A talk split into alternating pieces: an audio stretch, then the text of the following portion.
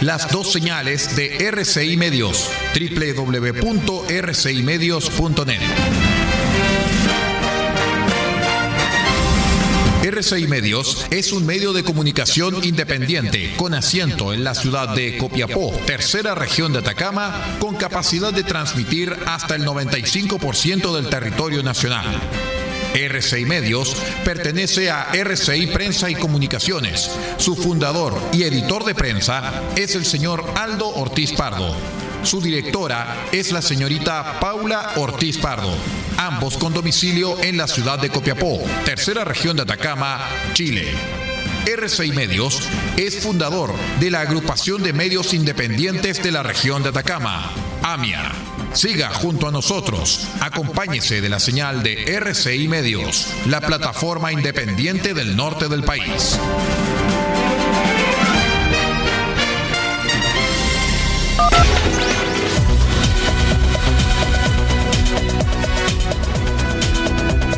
Atención a las emisoras integrantes de la red chilena de radio. Al toque de señal, sírvase conectar.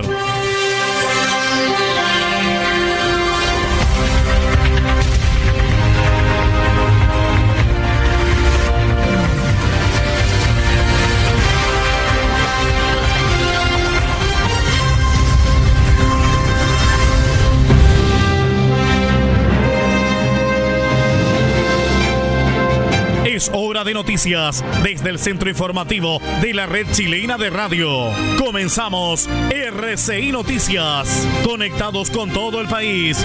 Estas son las informaciones.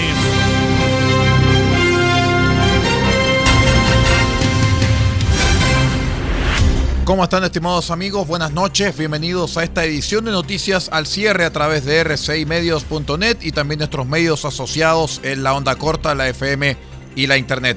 Soy Aldo Ortiz Pardo y estas son las noticias.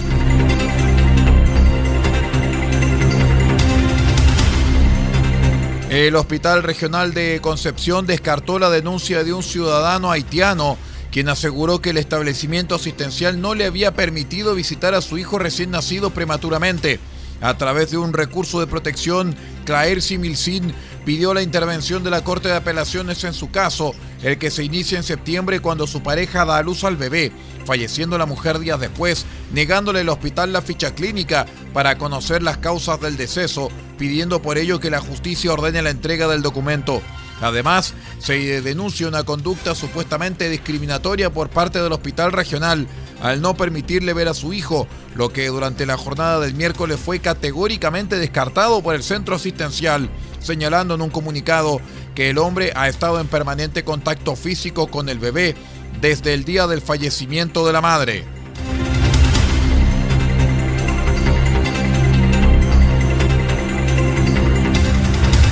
El Tribunal Ambiental falló en contra de un grupo de vecinos de Quintero y Puchuncaví y rechazó la reclamación interpuesta para anular el plan de descontaminación de la zona.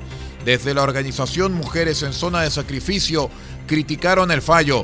El segundo Tribunal Ambiental de Santiago rechazó la reclamación interpuesta por un grupo de vecinas de Quintero y Puchuncaví en contra del Decreto Supremo 105 del Ministerio del Medio Ambiente que aprobó el plan de prevención y descontaminación para esas comunas y Concón.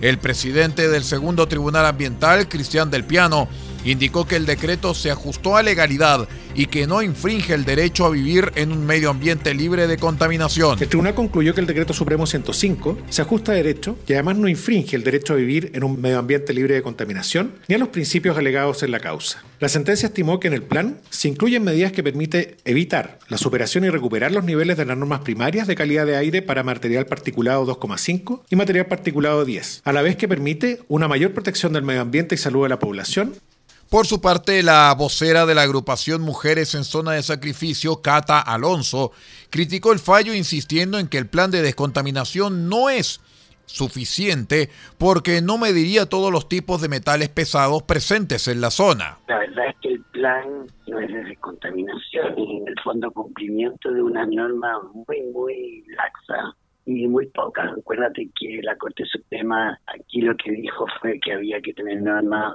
de todos los metales pesados y además de suelo, de fondo marino, de agua. Y este plan solo considera la calidad de aire y solo para cuatro elementos.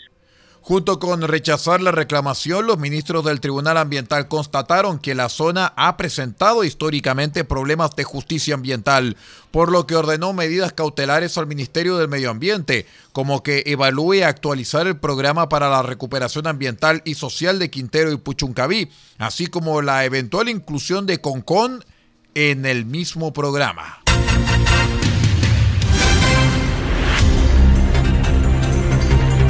En otras informaciones, pese a que se han declarado inadmisibles algunos recursos de protección, abogados de generales de carabineros insisten en que la Contraloría tiene un actual ilegal y arbitrario en el marco del sumario contra los uniformados por su eventual irresponsabilidad, perdón, eventual responsabilidad administrativa en hechos ocurridos durante la crisis social.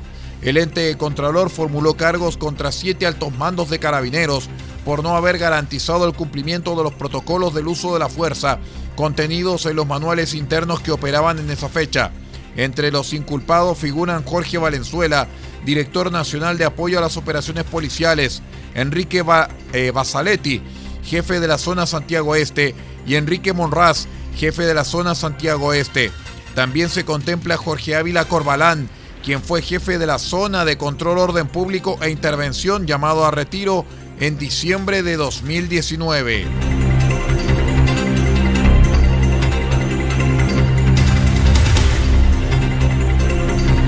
Una pena de siete años deberá cumplir Kimberly Medina, condenada con el parricidio de su hijo de solamente un año y cinco meses de vida en Peñalolén, en la región metropolitana.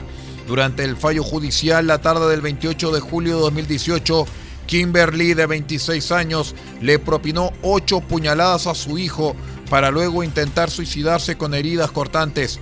En ese momento, la madre de la condenada llegó al inmueble y la trasladó hasta el hospital Luis Tiné. El caso fue investigado por la fiscal Carolina Fuentes de la Fiscalía de Peñalolén Macul, quien indicó que el parricidio fue precedido por una publicación que hizo Kimberly en redes sociales, en Facebook, donde anunciaba su intención de matar a su hijo y suicidarse. Tras el veredicto condenatorio unánime, la Fiscalía solicitó la pena de 15 años y un día de presidio, pero el séptimo tribunal de juicio oral finalmente la condenó a 7 años de prisión, con un voto de minoría que estaba por una condena de 10 años.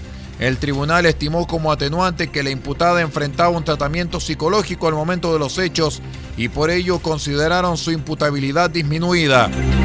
Ya lo sabe, señor criminal, véngase a Chile, cometa un crimen, pórtese como loco y le van a bajar la condena.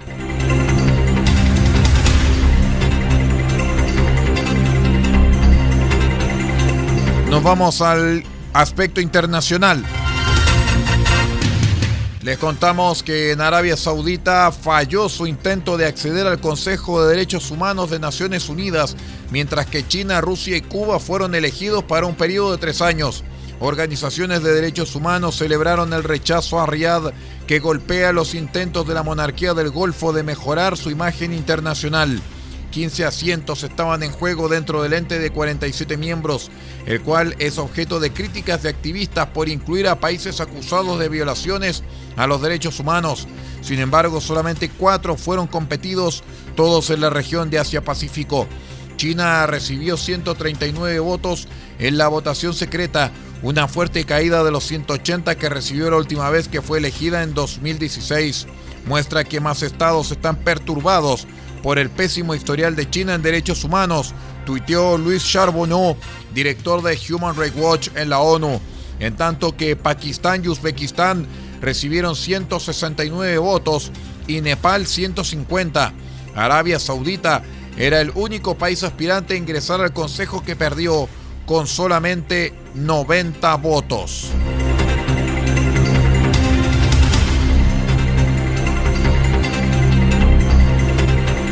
Un argelino radicalizado que atacó a tres policías frente a la Catedral de Notre Dame en París con un martillo, fue condenado el miércoles a 28 años de cárcel. Farid Iken, de 43 años, atacó a los policías mientras patrullaban frente a la catedral el 6 de junio de 2017 y alcanzó a golpear a uno de ellos con un martillo en la cabeza. Dos de los oficiales abrieron fuego contra él, hiriéndolo en el pecho. Iken, que pasó varios años en Suecia antes de viajar a Francia en 2014, negó cualquier intención de matar a los oficiales. Explicó ante el Tribunal de París que quería llevar a cabo un acto de violencia simbólica para vengar la participación de Francia en los ataques aéreos contra el grupo Estado Islámico en la ciudad siria de Raqqa y la ciudad iraquí de Mosul. Iken, que había jurado lealtad al Estado Islámico, no mostró arrepentimiento por sus acciones durante el juicio. Afirmó que sentía satisfacción por cumplir con su deber hacia sus hermanos musulmanes.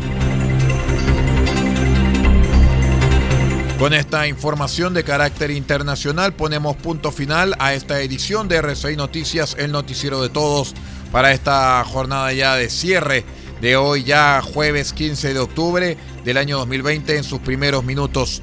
Se despide de ustedes Aldo Ortiz Pardo, la lectura de textos, y también Pablo Ortiz Pardo en la dirección general de RCI Medios. Siga usted nuestra sintonía porque ya viene la programación informativa de Radio Francia Internacional hasta la una de la madrugada.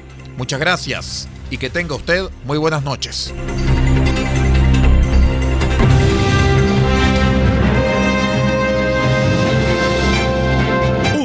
Quedado completamente informado, pero sigamos generando noticias. La red chilena de radio ha presentado RCI Noticias. Muchas gracias por acompañarnos y continúe en nuestra sintonía.